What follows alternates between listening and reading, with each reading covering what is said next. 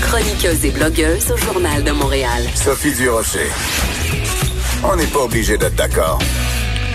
On remercie nos collègues de LCN TVA Nouvelle et d'ailleurs euh, au sujet d'André Boisclair, tout un scoop hein, de Félix Séguin et de nos collègues du bureau d'enquête. On va en reparler un petit peu plus tard dans l'émission de tout ça avec Michel Doré qui est sociologue de la sexualité. On va essayer de comprendre euh, comment euh, gérer des pulsions sexuelles quand nos pulsions sexuelles nous amènent à éprouver du plaisir à voir des gens se battre ensemble. Ce qui semble être le cas, en tout cas ce qui est allégué concernant André Boisclair, l'ex-chef du PQ. Mais ça, ça va être plus tard dans l'émission. Pour l'instant, je vais vous parler de quelque chose qui me comment dire, qui me, qui m'intrigue, qui m'interpelle. En fait, je suis flabbergastifiée.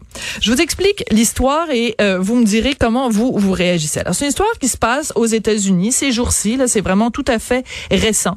Il y a un professeur de comptabilité qui s'appelle Gordon Klein. Il enseigne à l'université de Californie à Los Angeles. Et dans toute la foulée de l'affaire George Floyd et de ce grand mouvement Black Lives Matter, il y a des élèves qui ont écrit à ce professeur lui disant, écoutez, euh, les étudiants noirs dans notre classe ont été suffisamment traumatisés par les événements des derniers jours et l'assassinat de George Floyd. Vous devriez leur donner un traitement séparé. Les étudiants qui sont noirs dans la classe devraient, euh, vous devriez annuler leurs examens de fin d'année. Je tiens à préciser que les étudiants qui ont demandé ça, c'est des étudiants qu'on appelle des alliés ou qui s'appellent eux-mêmes des alliés, c'est-à-dire que eux-mêmes ne sont pas noirs, mais ils sont alliés à la cause Black Lives Matter. Donc ils ont écrit au professeur Klein en lui disant tous les étudiants noirs de la classe, eux, on leur donne un traitement de faveur d'une certaine façon. On annule leurs examens finaux. Le professeur Klein a reçu cette demande-là et il a réagi en envoyant un courriel aux étudiants. Il leur a dit, écoutez, premièrement, moi, je donne des cours en ligne. Fait que je sais pas si vous êtes noir, si vous êtes blanc, si vous êtes latino, si vous êtes asiatique, je ne le sais pas. Je donne des cours en ligne. Donc, si vous voulez ça, pourriez-vous, s'il vous plaît, m'envoyer la liste des étudiants qui sont noirs? Parce que pour moi, il n'y a aucune différence entre mes étudiants. Je ne les vois pas. La deuxième chose que le professeur Klein a dit, il a dit, écoutez, moi, si j'ai des étudiants là qui sont euh, d'héritage mixte, c'est-à-dire, mettons, noir et asiatique ou noir et blanc, euh, donc des étudiants métis, je fais quoi? Je leur donne seulement 50% de l'examen?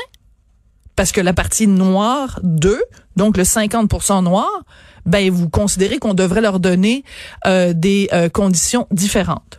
Et la troisième chose qu'il a dit, professeur Klein, il a rappelé les paroles célèbres de Martin Luther King qui avait dit, mon rêve, c'est qu'on ne juge pas les gens en se basant sur la couleur de leur peau. Et il a interpellé les étudiants en disant, est-ce que vous pensez que Martin Luther King serait d'accord avec cette mesure-là qui dicte que les étudiants, selon la couleur de leur peau, passent ou ne passent pas un examen final? Les étudiants qui ont reçu ce courriel-là se sont plaints à la direction de l'Université de Californie de Los Angeles. Et l'université a donné raison aux étudiants. Le professeur a été suspendu pour trois semaines. Parce qu'on considérait que son attitude était raciste et que ça ne correspondait pas à la politique d'inclusion de l'université. Et ce professeur-là, puisque cette information-là a été rendue publique, fait l'objet de menaces. Il est sous surveillance policière. Moi, je, vois cette histoire-là et j'avoue que je suis, comme je le disais au début, euh, interpellée, flabbergastifiée, parce que je lis l'information du professeur Klein et je me dis toutes les questions qu'il soulève sont des questions pertinentes. En effet, s'il donne son cours en ligne, il ne sait pas quelle est la couleur de ses étudiants. Et en effet, s'il a des étudiants qui sont euh, d'origine euh, mixte, ben comment la règle de on donne un traitement différent aux étudiants noirs, comment peut-elle s'appliquer? Et sa référence à la citation de Martin Luther King me semble tout à fait pertinente. Mais c'est rendu qu'en 2020, soulever ces questions-là, c'est considéré comme un affront. Et on peut perdre sa job ou être suspendu pour avoir dit des choses comme ça.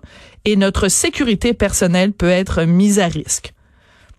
Je, vraiment, honnêtement, je me pose des questions. Je trouve ça assez épeurant qu'on en soit rendu où, euh, en fait, la bonne nouvelle dans tout ça, c'est quand même qu'il y a plein de, de, professeurs qui ont pris la défense de Dr. Klein en disant, écoutez, il y a quelque chose qui existe aux États-Unis, c'est le premier amendement. Puis qu'est-ce que ça dit, le premier amendement? C'est la liberté d'expression. Le professeur Klein a toujours bien le droit d'exprimer son opinion, puis il a toujours bien le droit de dire à ses propres étudiants, ben, je trouve que votre proposition, elle tient pas debout, et voici les failles dans votre proposition.